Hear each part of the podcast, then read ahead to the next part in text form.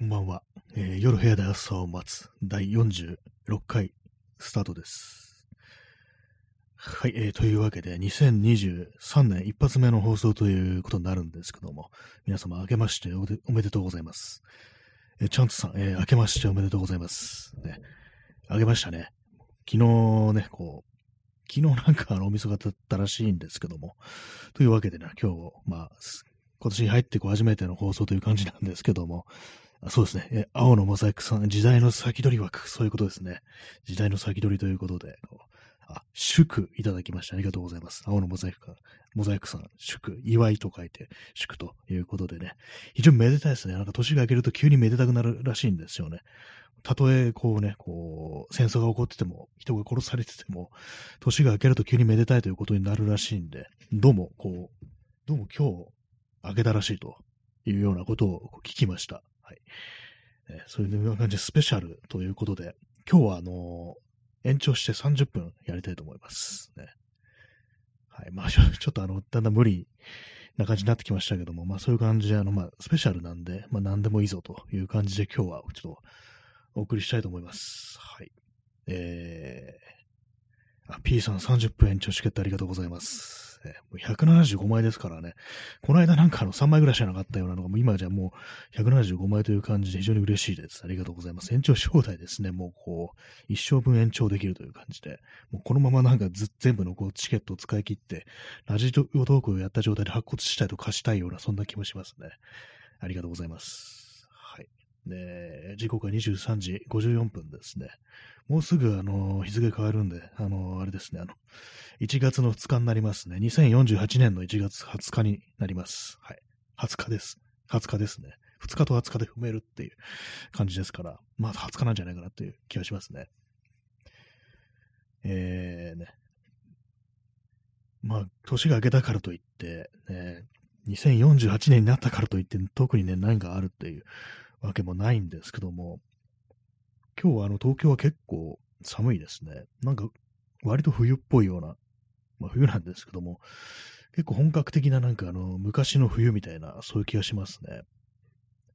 結構さすがにこのぐらいになってくると、ちょっとあの手が乾燥してきました。今年なんかあの、いや、去年なんかあの、あんまり手が乾燥しなかったんですよね。多分湿度がね、ちょっとあの例年より高かったのか、それともあの、気温が少し高かったのかなのかわかんないですけども、あんまりこう、手が乾燥しなくて、で、ハンドクリームいつも冬になるとこう、使うんですけども、なんかあの、使わなかった、まだ使ってないんですよね。でも今日、今日みたいな感じになると、まあさすがにちょっとなんか塗んないとね、カサカサしてくるなというね、そんな感じですね。青のモザイクさん、フラックスのショップの年始のセールに行きたいです。いいですね、フラックス。ね、フラックス。私たまになんか行くんですけども、オフシュマンズとかね、結構見ますね。前はオフシュマンズってあの、2フロアあったんですけども、なんかあの、縮小して一つになっちゃいましたね。タワレコとかはまだありましたね。で、この間、この間って言ってたの、一月ぐらい前かな。あの行った時に、やっぱあの、ちょっと改装中みたいな感じで一部閉まってましたね。3階、4階がなんかこう、閉まってたような気がします。ウォッシュマンズとかは普通にやってましたね。何がやってるんですか？年始のセールというもの、どうなってるんですかね？なんかその手のなんかセールみたいなものに行かなくなりましたかね？行け行かなくなりましたかねっておかしいですね。行かなくなりましたね。なんかそういえばね、あんまこう、お店で実店舗で物を買うっていうことをあんましなくなったというのがあり、どうしてもセールって言うとネット上のね、こう、セールみたいなのをどうしても使ってしまうというね、感じなんですけども、まあ、今ぐらいもなんかいろんなところで多分セールとかこう、やってますよね。何か皆さんも買ったりしたんでしょうか？ね。えー P さん、えーゾベアも今年94歳ですか。首を打たれた時は一貫の終わりかと思いましたが、生き延びましたね。そうですね。一緒、ゾベアってなんかあの、どっかなんかアフリカのね、あの、ね、こう、政治家がなんかね、みたいなことを一瞬ふと思っちゃいましたけど、いたっけそんな人っていうふうに思いましたけども。そうですね、今年94ですね。安倍晋三さんね、あの、2000ね、あの22年でしたっけ？に狙撃された時は死ぬかと思ったんですけどもね、なんか生き返りましたね。なんかあの、2年ぐらいね、あの、行方をくらましててね、あの、機械化してなんか登場した時びっくりしましたけどもね。あの、安倍、第3次安倍政権とか言って、ね、安倍っつっても、まあ、半分ぐらいは安倍じゃないだろうっていうね、機械だろうっていうふうに思ったんですけども、まさかね、生き延びると思いませんでしたね。で、94でまだ生きてますからね、恐ろしいですよね。ピンピンしてますからね。あの後何回か狙撃されたけど、やっぱりあの、死にませんでしたからね、弾きましたからね、銃弾を。まあね、あれからずっとなんかこうね、ほんと、終身ね、総理みたいな感じでこうやってますけども、ね。今度なんかあのね、あれですね、あの、戦争するぞみたいなこと言ってますね。ちょっと今の雑だったな。はい。まあそういう感じでね、あの、今はね、こうセールっていうね、ゾベア狙撃セールっていうね、狙撃記念セールっていうね、生還記念ですね。あの、撃たれたのに生きて帰ったみたいな、まあそういう感じでね、こうやってると思うんですけども、私あれなんですよね。まあ、急になんか普通の話しますけども、また例によってね、あの、ヤフーが、ヤフー、ヤフオクで使える1000円オフクーポンとかいうのよこしてきやがって、なんかこれを使わないと損だみたいなね、こう気持ちにこうなってるんですけども、ねどう、どうなんですかね、これはね。何を買えばいいのか相変わらずわからんというね、感じですね。こういう時なんかあの工具とか買って使わないでね、なんかこう、そのままにしておくみたいなことになるんですけども、え、P さん、えー、ピロピトは147歳なので、いい人は長生きできないのが日本。ピロピトって147歳なんですか？ま、まだ、まだ147なんですね。結構若いですね。いい人は長生きできないってね、死んだね、日本人だけがいい日本人だなんていうことよくありますから、本当にね。大体憎まれ、憎まれてるのか何なのかわからないですけども、ね、こうね、生き延びる人がいますよね、本当にね。えー、箱庭の住人さん、えー、2048年おめでとうございます。えー、南海トラフ地震は起きたんでしたっけ？起きましたね、普通にね。2023年に起きました。2023年の1月2日に起きて、それでね、なんかそれからもうめちゃくちゃになって、あの、日本はあの、ネオ鎖国だとか言ってね、なんかこう、鎖国しましたね。鎖国してね、こう、核武装してっていうね、感じで、核武装できなかったんですよね。核武装するぞっていうふうにこう言ったんですけども、まあそういうことだったんで、核ミサイルを開発することできなくって、結局あの、いわゆるダーティーボムってやつ、あの、放射性廃棄物をあの、よその国に発射するっていう、そういう兵器でなんかこう、いろいろね、こう、世界各国を脅したっていうね、なんかそんな感じになりましたよね、確かね。確かねってなんかよくわかんないですけども。ね P さん、え昭和123年、あなんかね、まだ123年なんだみたいなことちょっと思いますね。意外になんかこう、まだそのぐらいぐらいなのかみたいなね、感じですけども、ちょっと不思議な感じしますね。昭和に置き換えると。まあ昭和なんですけどもね。なんか令和になってから昭和に戻すっていうね、なんかこう、そう逆行させることやったのすごかったですね。ピロピトをなんかこう、生き荒らしたっていうのがありましたからね。クローンをね、クローンだったのかな。まあ、なんかこれちょっと雑になりそうなんでね、普通の話戻しますけども、ね。まあ、買うものがないっていうね、感じなんですけども、まあ、無理にね、多分買わない方がいい、買わない方がいいと思うんですよ。なんかこう、今セールだからだとか、あの、ね、あのー、セールだからだとか、あのクーポンがあるだとか、何円引きだとか、ああいうのそういうことがあるから、なんか買わないと損だっつって、なんか買うと大体損する。損するじゃない、あの、失敗するみたいなね、ことがあるんで、こういう時はね、本当なんか、こういう時こそ本当慎重に慎重に考えて、で、なんかね、こう、トイレットペーパーとか買うみたいなね、そういうつまんないことになったりするのかなと思うんですけども、まあ、逆になんかこう、どうせなんかあの、割引になるんだから、失敗そうなもんとか、なんか、これなんかこう、ちょっと気になるけど、なんか、ろくなもんじゃなさそうだなみたいな、そう微妙なものをなんかあえて買ってみるみたいな、そういう気持ちで行くのもいいかもしれないですね。で、まあ、失敗したら失敗したらちょっとダメージ少ないからみたいな、そういう感じでなんかこうやってみるっていうのもいいかもしれないですけども、まあ、別にそれでなんかこうね、どうこうね、買おうっていうものは別にないですね。ほんとこの間も言いましたけど、服とか買わなくなりましたから、本当にね。消耗品というかなんかこう、使いそうなもの、そして使わないものっていうね、なんか工具とかね、買っちゃうんですよね。さっきちょっとあの見てたのが丸のこでも買おうかなみたいなこと思ったんですけども、結構その、木をね、まっすぐ切るのって大変ですから、手、ね、ノコギリで切るのって結構難しいんで、じゃあ丸ノコあればいいじゃんみたいな感じでね、こう思ったんですけども、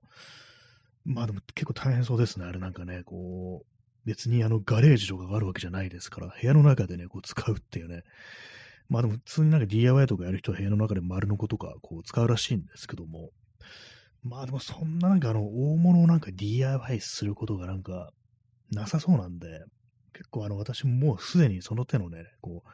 大きい机とかそういうものって、まあ、あらかた作っちゃってあるんで、まあ、今後なんかね、丸のこう有効活用するような機会があるかと言われると、あんまそうでもなさそうだなっていうのがあるんでね、ちょっとなんか考えもんだなっていうふうに思ってるんですけども、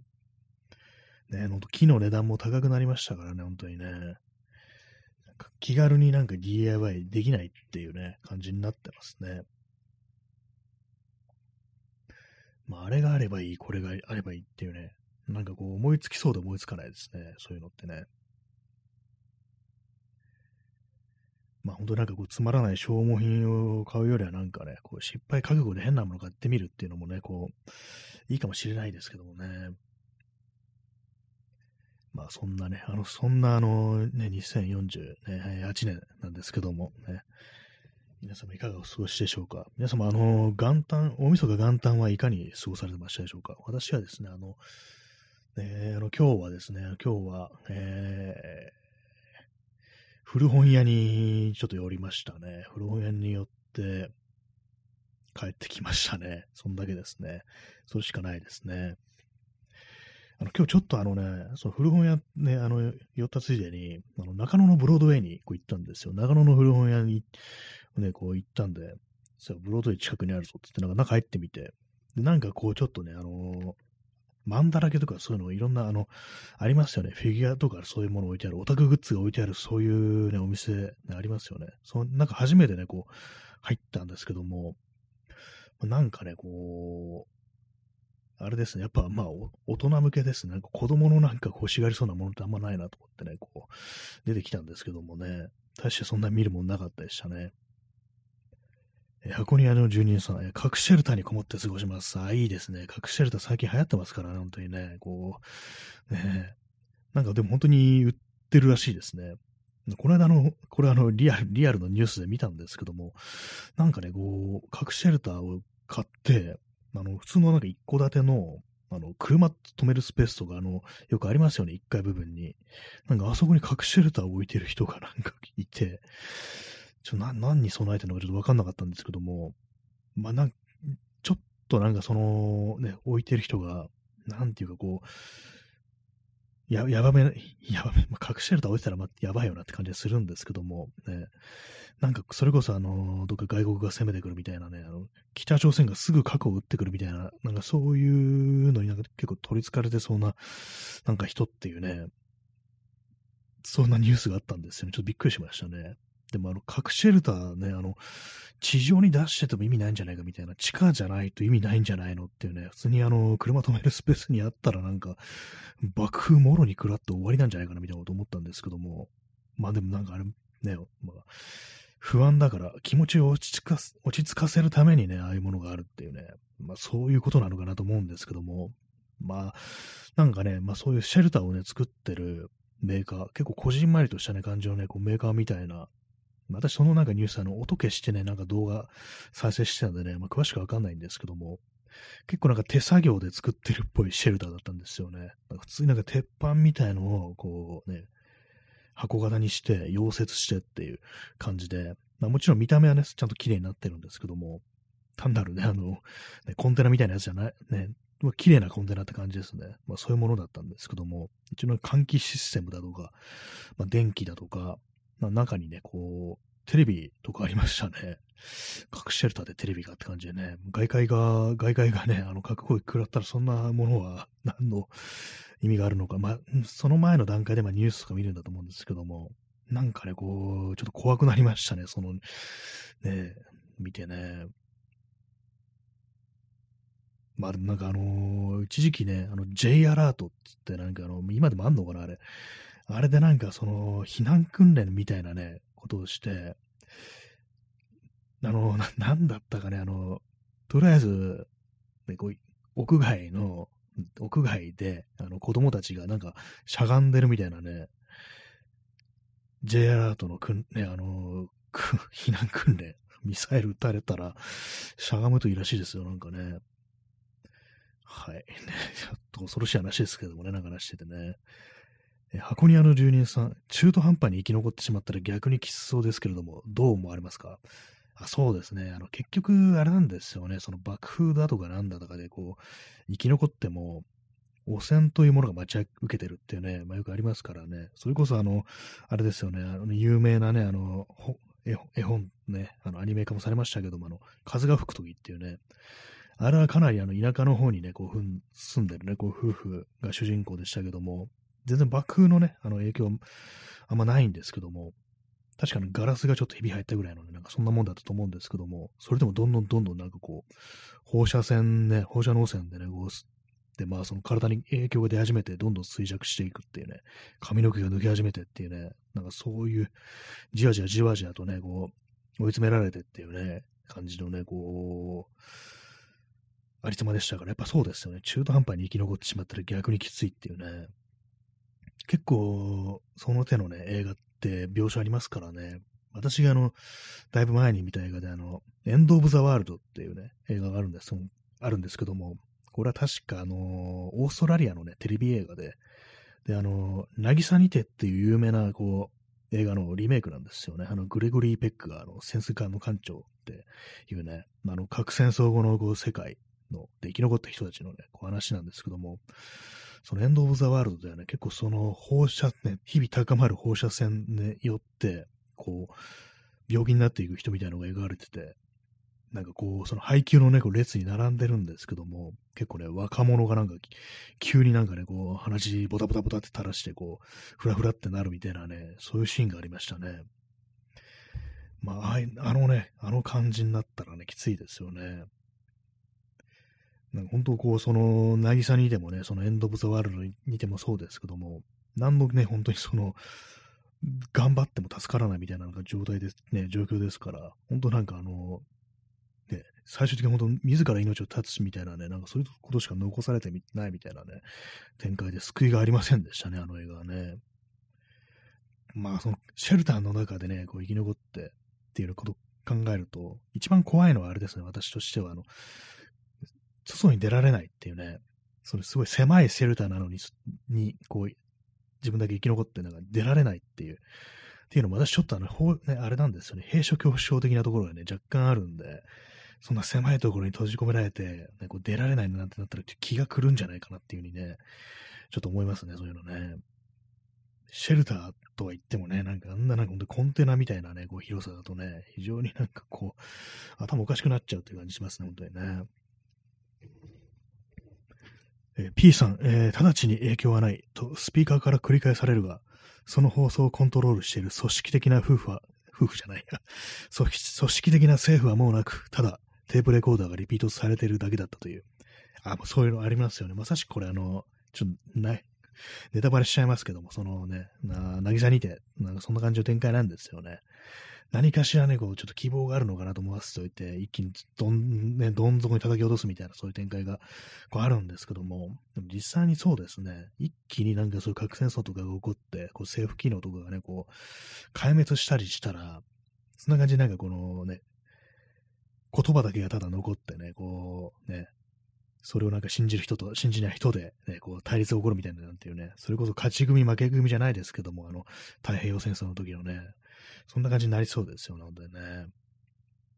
でも人間なんか希望を見出さずにね、生きることはできないですから、もし自分がそういう立場に置かれたとしたら、なんかね、そういうの信じたくなる気持ち出てくるんじゃないかなというふうにね、思いますね。まだこの世界終わってないんだみたいな気持ちにね、こう、なるんじゃないかなっていうね、そういう方に自分のなんかこう、ね、自分の心を騙していくみたいな風になりそうで、少し怖くはありますね。ほんとな、一切のね、こう、ね、希望もない状態でね、こう生きるというのはね、こう、難しいですからね、本当にね、そうなるとね。まあね、その核シェルター、ね、あんなコンテナみたいな小さい核シェルターはちょっと勘弁願いたいという感じですけども、も結構ね、あのー、アメリカとかだと、あの、プレッパーって言って、それこそあの、文明崩壊みたいなのに備えていろいろ備蓄をしてる人だとか、ね、それこそシェルターみたいなのをこう作ってる人っていう、ね、のが結構いるらしいんですけども、たまになんか YouTube で、なんかその手の人たちの動画を見たりするんですけども、だいたいなんかバンカーって言ってね、なんかあの、ね、号ですよね。対比号みたいな感じですけども、日本語にすると、そういうのなんかこう地下に作って、ね、そういうのやってるんですけども、いずれにせよやっぱね、アメリカでもね、やっぱああいうのってこうそんなに広くはね、こう作ってないんで、まあまあなんかもう、いかんなというね、感じですね。よっぽどああいうの作るんだったらね、広いね、こう、作ってくんないとっていう感じしますね。心が持たないよっていうね、感じですね。精神的に持たないっていうね、感じですね。あ、お兄さん、えー、金河新年、ね、おめでとうございます。ということでね、明けましておめでとうございます。本年もね、本年もよろしくお願いしますね。2048年ということでね、まあ、この放送もね、だいぶこう長く続いてますけども、私も今、未だにね、やってると思いませんでした。ね、そんな感じでね、今年もよろしくお願いいたします。はい。ね、皆様も本当長いことをね、お付き合いいただいてますね。数十年ね、数十年ね、この放送を聞いてね、くれてるということでね、非常に嬉しいんですけども、ねまあ、そんな感じでね、こう、まあ、ひどい世の中ですけども、まあ、頑張ってね、今年もやっていきましょうということでね、こう、戦争が起こってても、人が死んでても、年がね、こう明けると急になんかめでたくなるらしいぞということでね、こう、まあなんかね、こう、ごまかしごまかしやっていきたいなというふうに思いますね。えー、お姉さん、えー、本当に声は年を取りませんね。そうですね、これはね、なんかね、なんか声ってね、意外とね、年取らないんですよ。多分私はこう、こういう感じでラジオでほんと前をね、前じゃない、あの、毎日こう喋ってると、これはね、結構ね、あのー、関係あると思います。で、あの、今普通になんかリアルの話をしますけども、なんか割とね、なんかあの、声年取らない人って、割になんかこういたりして、結構ね、私の知ってる人でも、なんかもう結構ね、いい年なのに、なんか昔からこの人声が変わらないな、若いな、みたいなね、こう、ね、こう年配の人とか結構いるんで、なんか人によっては本当になんか声変わらない人ってのもいるのかなっていうね、こと思いますね。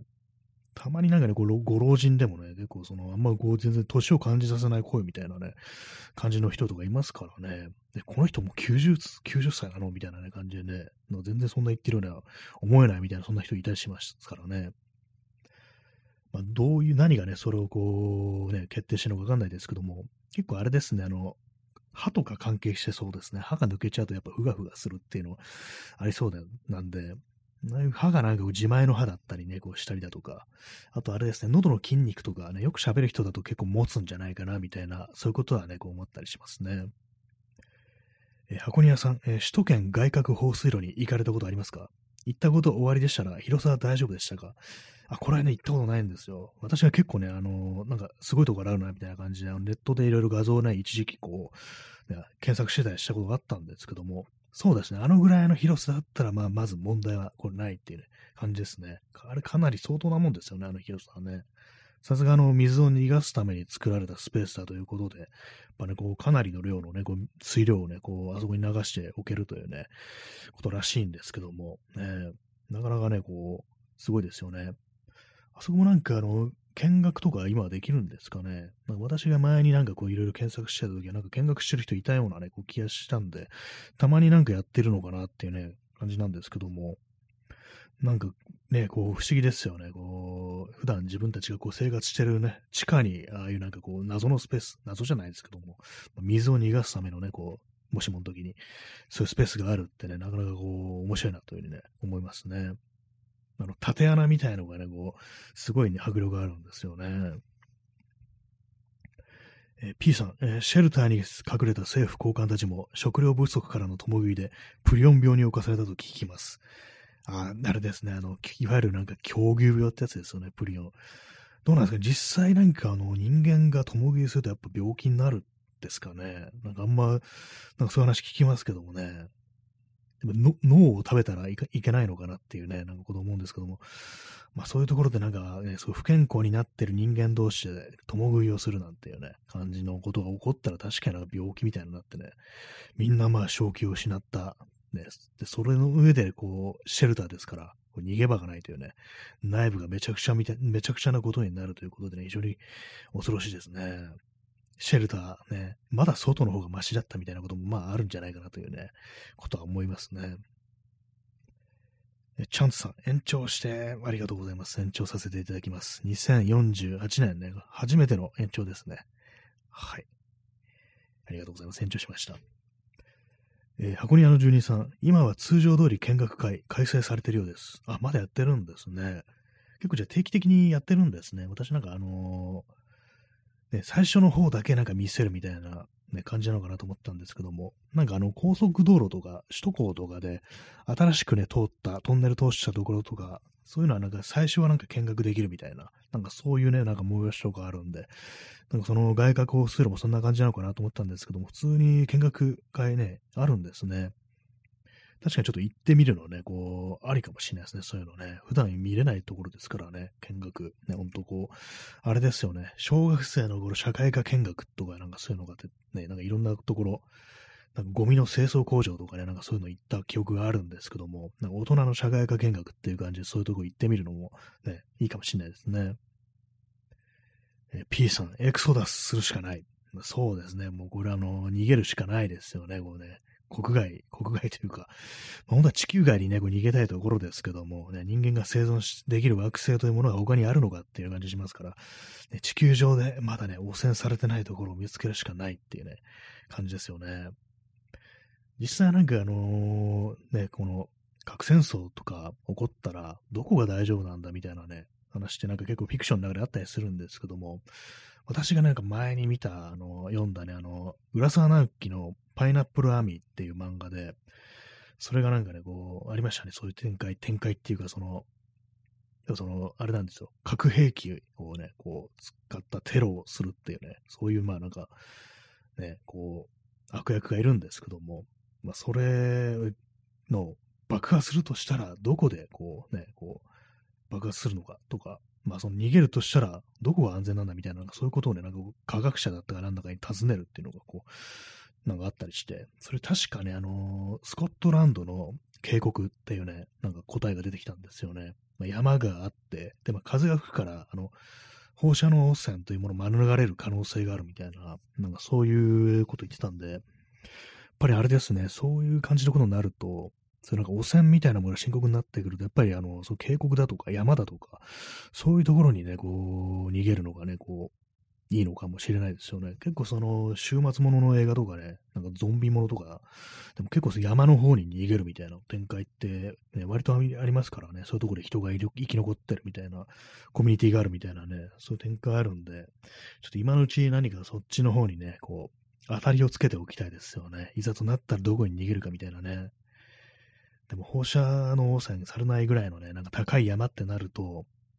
なんていうんですかね、こう、そこでなんか生活するのまず大変そうっていうのはありますからね、普通になんかね、こう、そこで、まあ、死ぬよりはマシだけれども、なかなか厳しい生活環境みたいなね、なんかそういうのは結構想像されますよね、本当にね。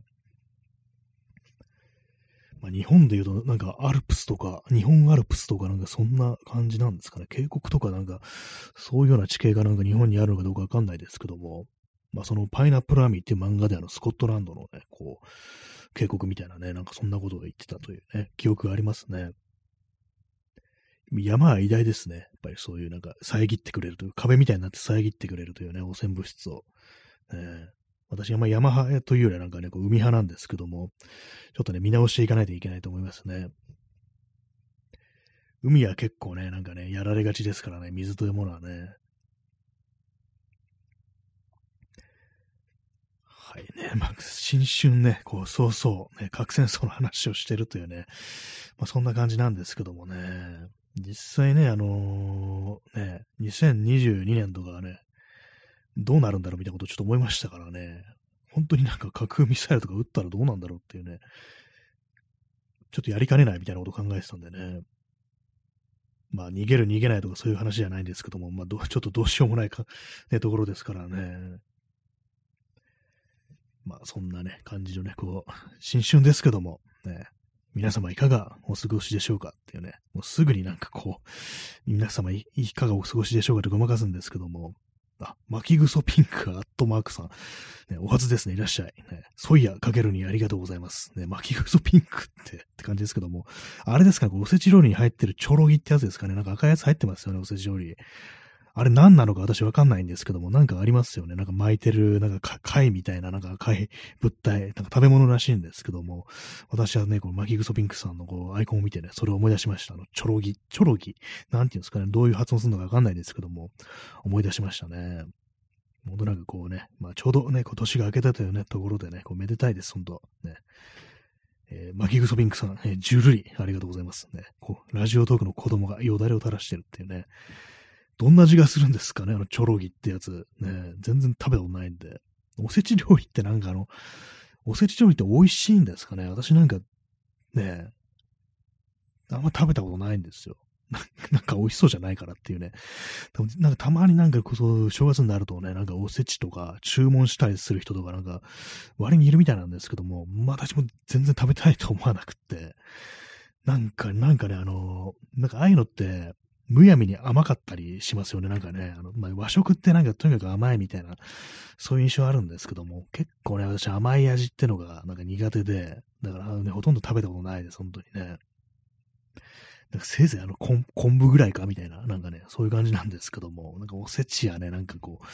苦手なね、ところありますね。何なんだろう、あの食い物みたいなね、感じでね、見てますからね。豆とかもなんか甘いですよね。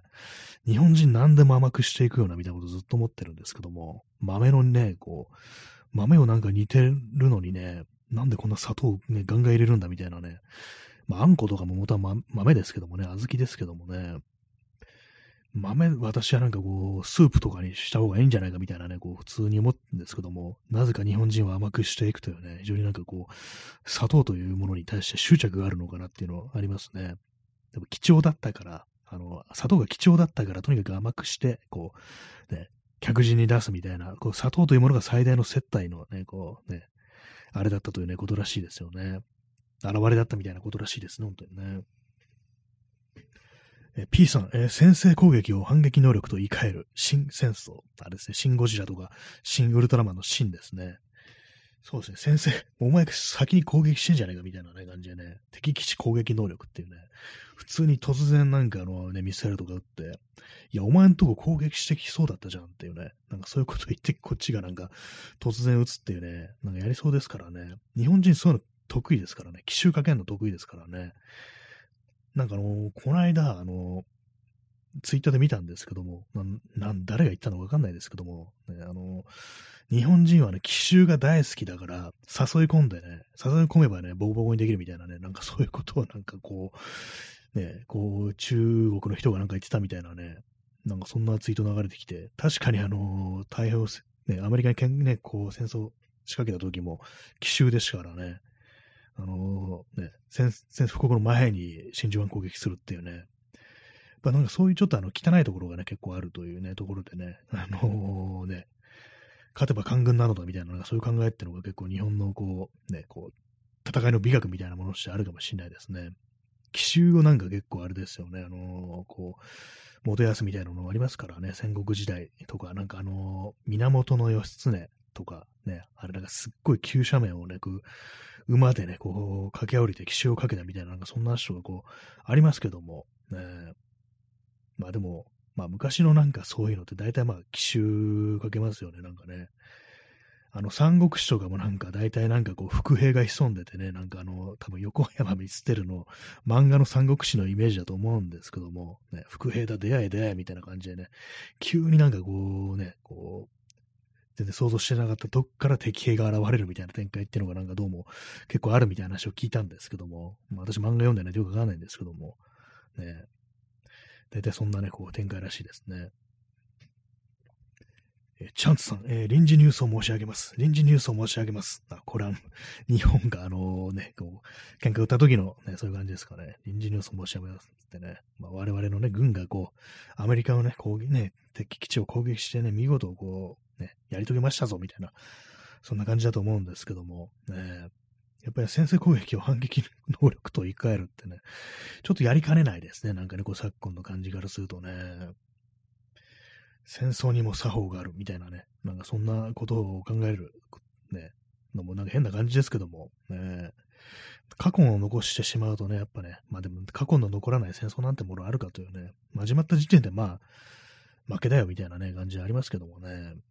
ろくなことがないですよね、本当ね。はい、ね。先ほどあのコーヒーをね、こう飲み干してしまったので、こう、水分補給なしで、こう、頑張っておりますね。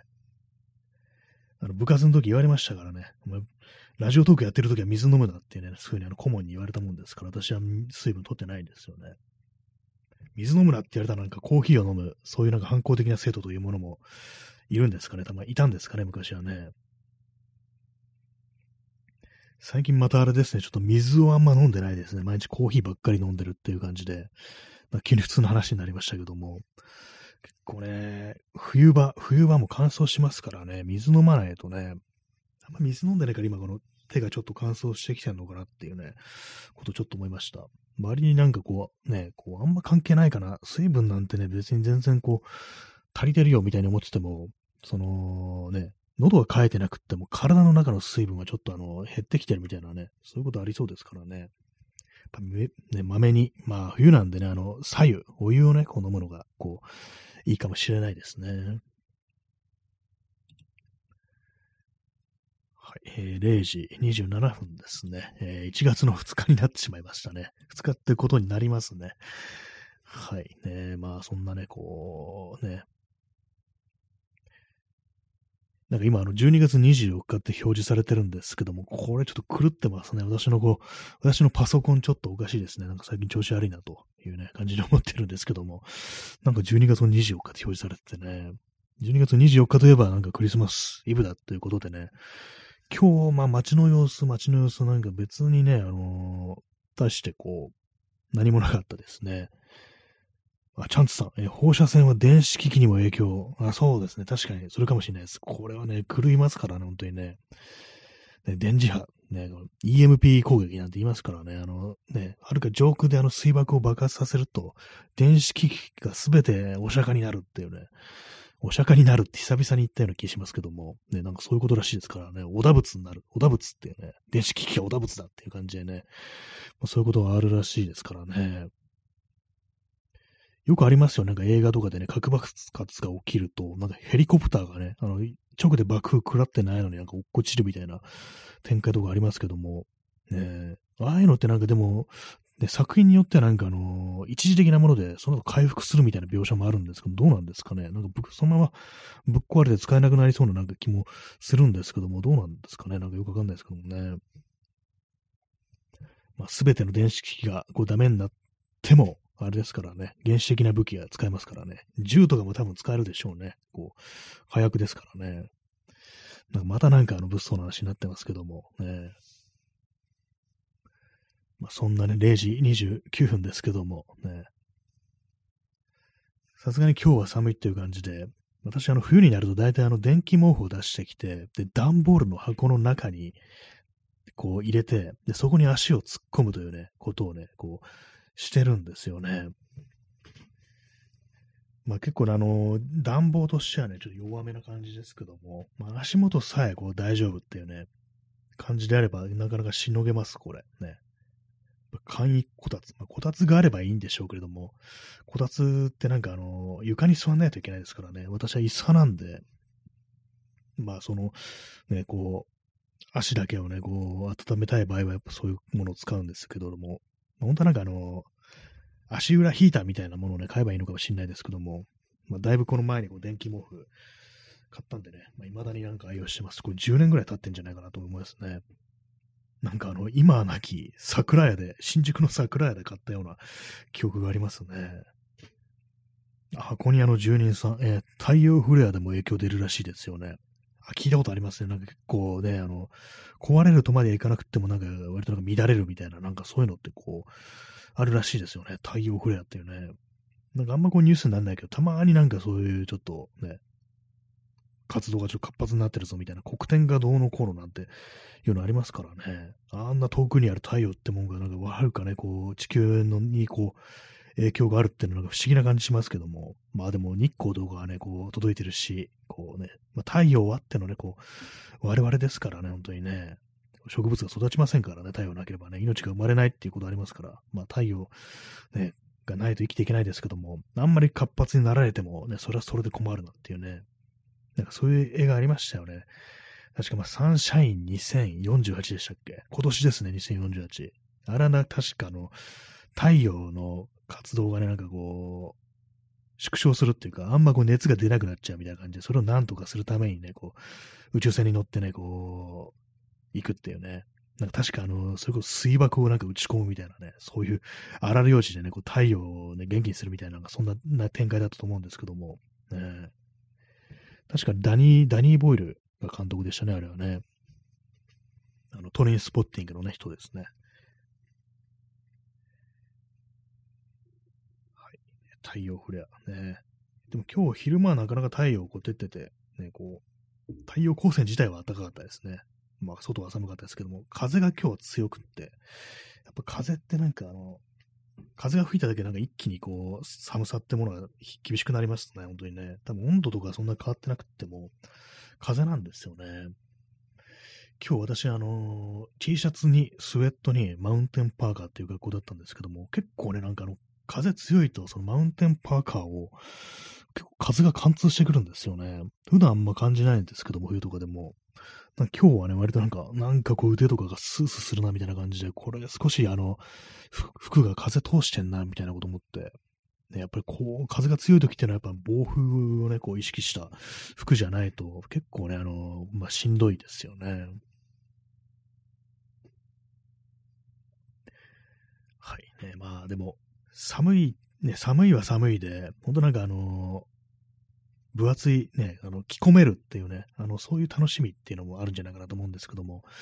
なんかあの、冬に冬らしい格好をするっていうね、暖かい格好をしていくっていうのもちょっとなんかあの、楽しいというか、あの、まあ、あんまりね、こう、冬らしい気候じゃないと、あの出番がない服っていうのあると思うんですよ。私結構ね、厚手の服って本当になんかあの、一冬の間にね、ほんと数回着るか着ないかぐらいのね、やつとか割とあるんですけども、まあそういうのもね、こうあったりして、たまになんか寒くなってくれないと、せっかく買った服の意味がないみたいなのがあるんで、まあね、ためにいいんじゃないのみたいなね、ことを思いますね。今年はね、あの、雪が降ってないですね、東京はね。あの、5年ぐらい前、多分2017年かな、もしかしたら2016年かもしれないです、に、結構ね、珍しくな11月に東京で雪が降ったっていうのがあって、しかも普通になんか積もったっていうのがこう、あったんですよね。で、今年のね、こう11月の気候をね、こう思い出してみると、なんかすごい不思議な感じしますね。今年あったかかったですからね、11月とかね、確かね。でも何年か前のね、ほんとこう、11月には、こう、雪が降ったということがあったということでね、なんか不思議な感じします、ほんと。ね。やっぱあの、おかしくなってますよね、確実にね。この気候みたいなもの、ね、気候、気候変動ってやっぱ、ね、あるとね、認めざるをやっぱ得ないようなね、そんな気がします、私は。ね、夏はクソ暑いしっていうね、ところでね。今年はなんかこう、冬が来るまでが長かったですね。なんか割と最近ようやくなんか冬っぽくなってきたっていうね。まあ、今日ぐらいのが、今日ぐらいの、まあ、東京ね、ローカルの話になっちゃいますけれども、今日ぐらいのね、こう、気温でようやくまあ冬っぽいなぐらいのことを思ったりするんですけども、なんかこう、それまではね、ちょいと寒めの秋みたいな、なんかそんな感じなんですよね。やっぱ鼻がツーンとするぐらいの、やっぱこう、冷気じゃないと冬って感じがしなくって、最近ね、別に全然こう、そのね、こう、ツンとしないですからね。ツンとするってなんかこう、曖昧な言い方ですけども、本当冷気がね、こう鼻を刺すみたいなね、なんかそのぐらいの感じじゃないと、冬じゃないぞみたいなことは思いますね。まあでも最近、まあ、このご時世はずっとマスクしてるからあんまね、そういうことも感じないのかなと思うんですけども、えー、あとマスクしてるとあの、冬の匂いみたいなものがしてこないなということを思いますね。結構季節ごとの匂いというか、あの変わり目に結構その、あ、なんか季節変わったなみたいな風に感じる匂いっていうのが割とあるんですけども、もうなんか全然こうそういうのをこうね、嗅ぐ機会がないですね。まあもともとそう東京みたいなね、こう都市部に置いてはそういうの薄まってる気がするんですけども、あそこに加えてね、それに加えてマスクってなると、まあなんかこうね、全然季節感みたいなものはまあ感じないよなというふうに思いますね。今日街の様子もなんかあんまりこう、そのクリスマスっぽいかとね、こう言われるとそうでもなかった気がします。一応なんかそのお店とかではクリスマスソングとか流れてたんですけども、なんかあんまり浮いたね、空気が、空気がないっていうか、一応なんかね、こう、ケーキ屋さんとか前でなんかなんかちょっと並んでる人がいたんですけども、なんかまんまなんかね、こう、やっぱね、こう、浮ついてないんですよね。なんかそれがまあ、なんかどんどんどんどんね、こう世の中悪くなってるのかなみたいな感じで少し悲しくなるところであるんですけども、そうはしゃいだりするとか浮かれたりする余裕がないみたいなね、なんかそんな感じでね、まあこのご時世なんか浮かれてんのは本当なんか、あれですよね、こう、ね、富裕層ですね。あと、まあ、あれですよね。あのーあれぐらいじゃないですか、本当ね。自民党とか公明党の皆さんじゃないですかねっていうね、ことは思うんですけども。ね。あと、統一教会の人たちかな。統一教会って一応なんかキリスト教系なんですよね。どうなってんですかね、クリスマスとかね。まあなんかそう、唐突になんか統一教会をね、こう挟んでくるというね、まあ皆さんもうちょっと忘れそうな感じになってるんで、こう、もう折に触れてなんかリマインドしちゃおうかなっていうの急に統一教会とかなんかあの、道端で叫んだりして、こうみんなに思い出させようかなっていうふうにちょっと思ったりしてるんですけども、ね、まあ確実にやばいですよね、なんかね。統一教会も最近はなんか路上で勧誘とかしてないみたいですからね、なんかね。前、昔なんかあの、昔ってもう10年ちょいぐらい前とかは、新宿のなんか路上でなんか、こうなんかね、あのー手相の勉強してるんですみたいなこと言って、そう、通行人にね、統一教の人に声をかけて、で、なんかね、ただでそんな見てくれんならみたいな感じでついていくと、あの、そういう宗教みたいなね、なんかそういう話のが結構あったらしいんですけども、それはなんかね、あの、統一教会だっていうね、なんか話を私聞いたことあって、まあ、それを聞いてりゃね、私の中でね、こう、不具大天の敵であるみたいな感じの認識でいるんですけども、まあ、っていうのは私、あの、よく新宿とか行くんで、なんかもう気になったんですけど、なんか変な奴らいるな、みたいな感じでムカついてたんで、てめえら統一教会みたいな感じでかなりね、こう頭にこう来てたんですけども、まあね、そうですね、P さん、え新統一教会。ね、新がね、某、某ね、某心臓さんの新になってますね。安倍坊蔵さんのね、新になってますね。坊蔵ってなんて感じですけども、新統一教会ですよね、本当にね。非常に関係が深いというね、こう、ね、親子じゃない、あのね、こう、おじいさんのね、こう、時からね、もう、家族ぐるみの付き合いっていうね、親しいお付き合いっていうことをね、してるらしくね、そういうのいいもんだよなと思いますよね、本当にね、こう、長いお付き合いね、こう、一族でできるっていうのはね、こう、たとえそれがね、あのね、こう、貧乏人から亀を巻き上げててね、こう、死に追い込むような宗教団体であってもね、なんかあったかいなって思いますよね、本当にね。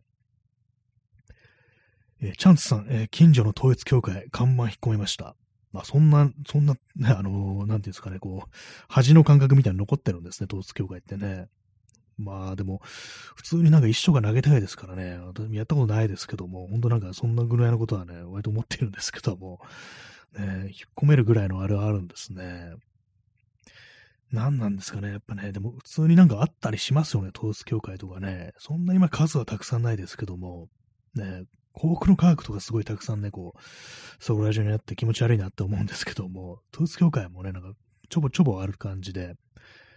まあ、創価学会だとか、ね、こう、ね、幸福の科学だとほどではないですけども、まあ、たまにありますよね、統一教会ね。なんか本当なんかね、こう、ね、ここに急になんか隕石とか落ちてこないかなぐらいのことを私は思うんですけども、ね、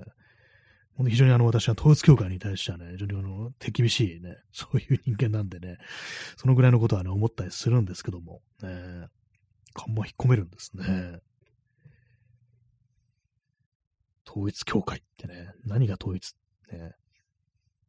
今ネットスラングでありますよね。文が鮮明、鮮明だとかね。なんか文が鮮明に統一されてるっていうね。文鮮明っていう、あのなんか教祖の名前が文鮮明っていうね、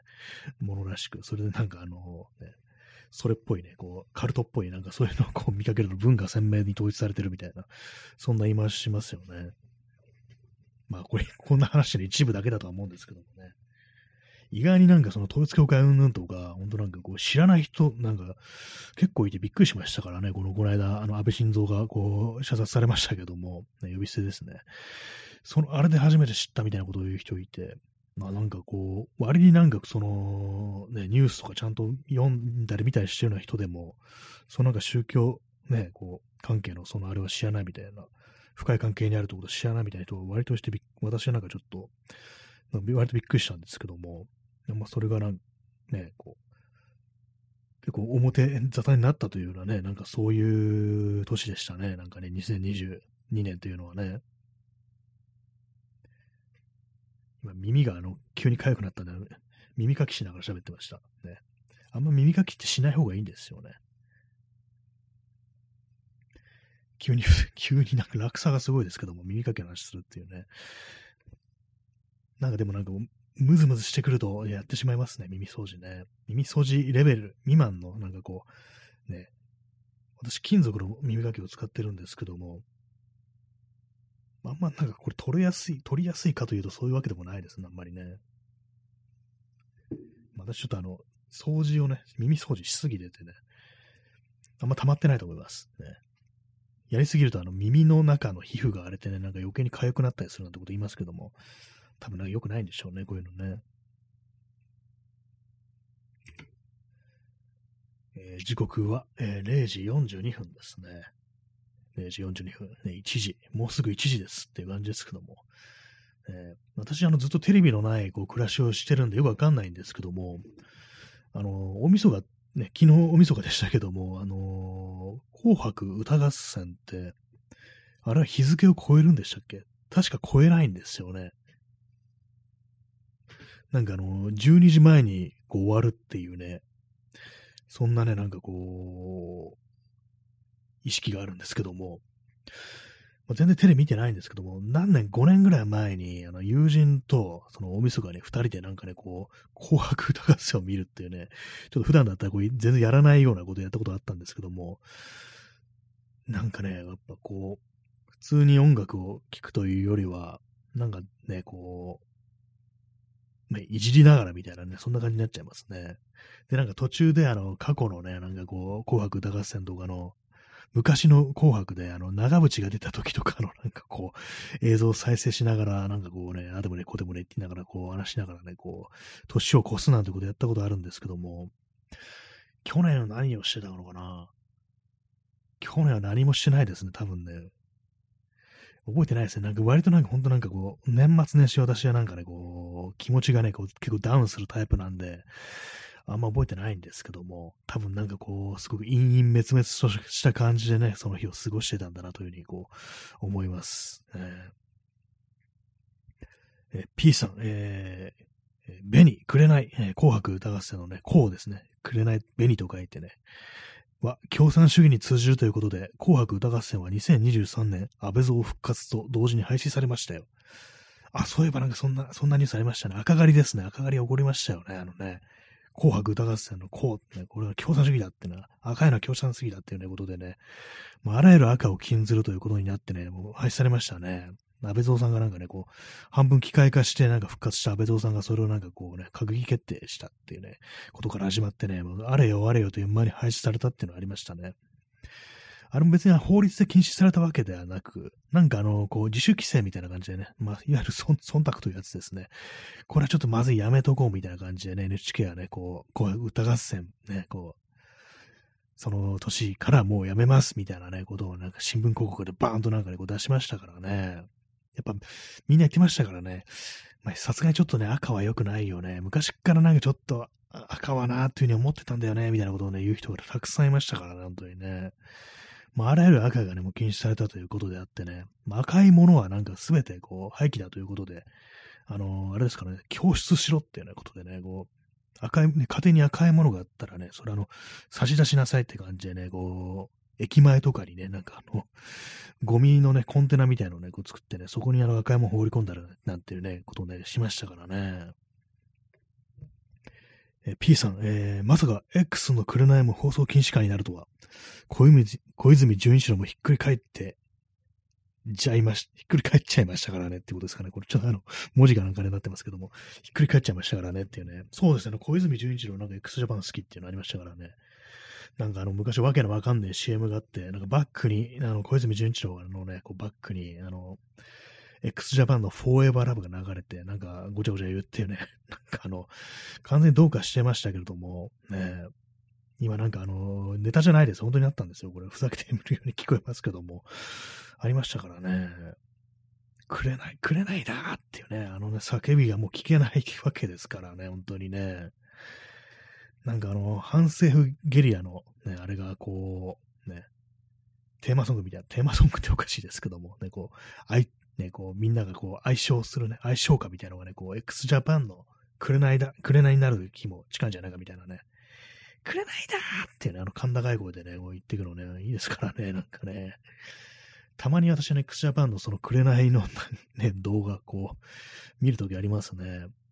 なんかあれね、ずっと見てると、あの、すごいテクニックとか、あの、x ジャパンって やっぱすごいですから、だんだんね、なんかあの、なんか、都市かっこいいな、みたいなね、ことをね、思ってくるんですよね。なんかね、すごい格好してますけども、昔のなんかこうね、こう映像とかだと、髪の毛すごい逆立ててね、くれないだーっていうね、もう声出てないですけども、あれ始まるのね、なんか普通になんかもうとかっこいいなみたいなことを思ったりして、結構皆さんもね、ちょっと何回かね、あの、リピートで見てみることをね、こう、おすすめします。ね、あの、テクニックがなんかすごいですからね、あれね、ほんとね。ちょっとくれないなっていうね、あの、叫びがちょっとネタみたいにされますけども、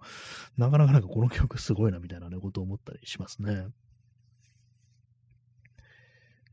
まあそんなね、紅白、ね、歌合戦もね、もう禁止になっちゃいましたけども、廃止になっちゃいましたけどもね。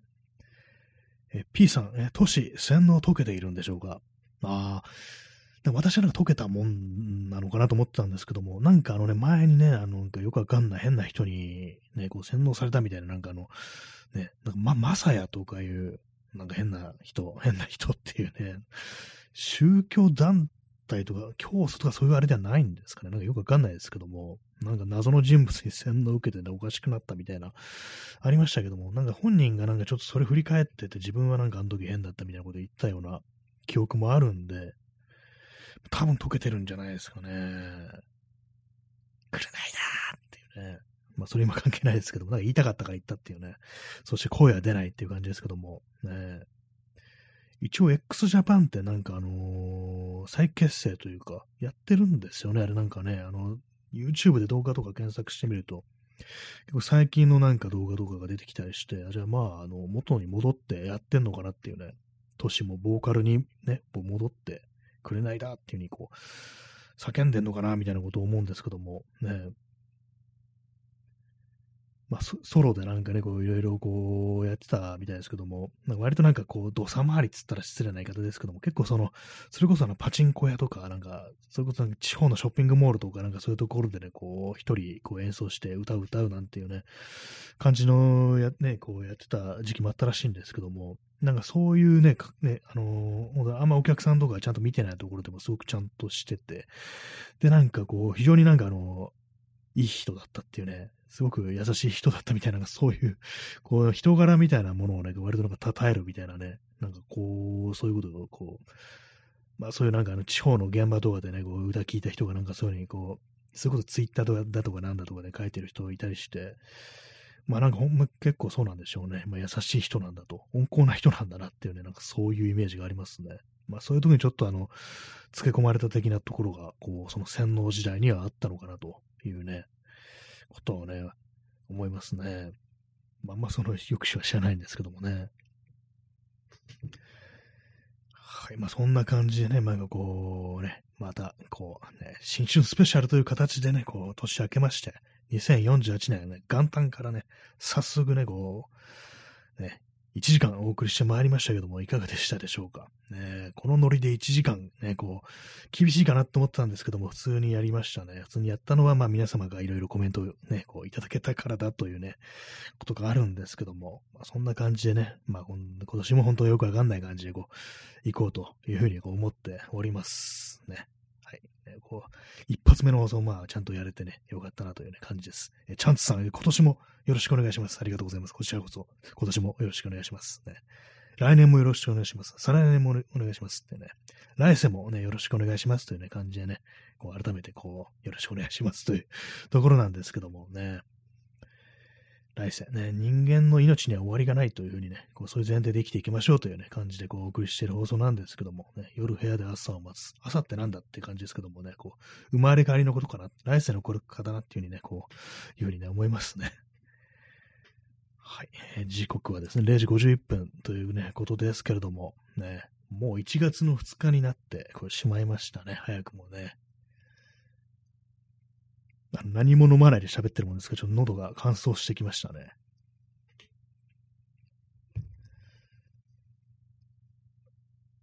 20年前のコーヒーをね、私はさっき開けて飲んだんですよね。2022年に、こう、賞味期限が切れてる、ね、30年近いですね。飲んでたんですけども、ね、それでちょっと喉がおかしくなったかもしれないです。はい。というわけで、え本日も、ご清聴ありがとうございました。それでは、皆様、ろしくお願いします。来年も、あ、今年も。はい。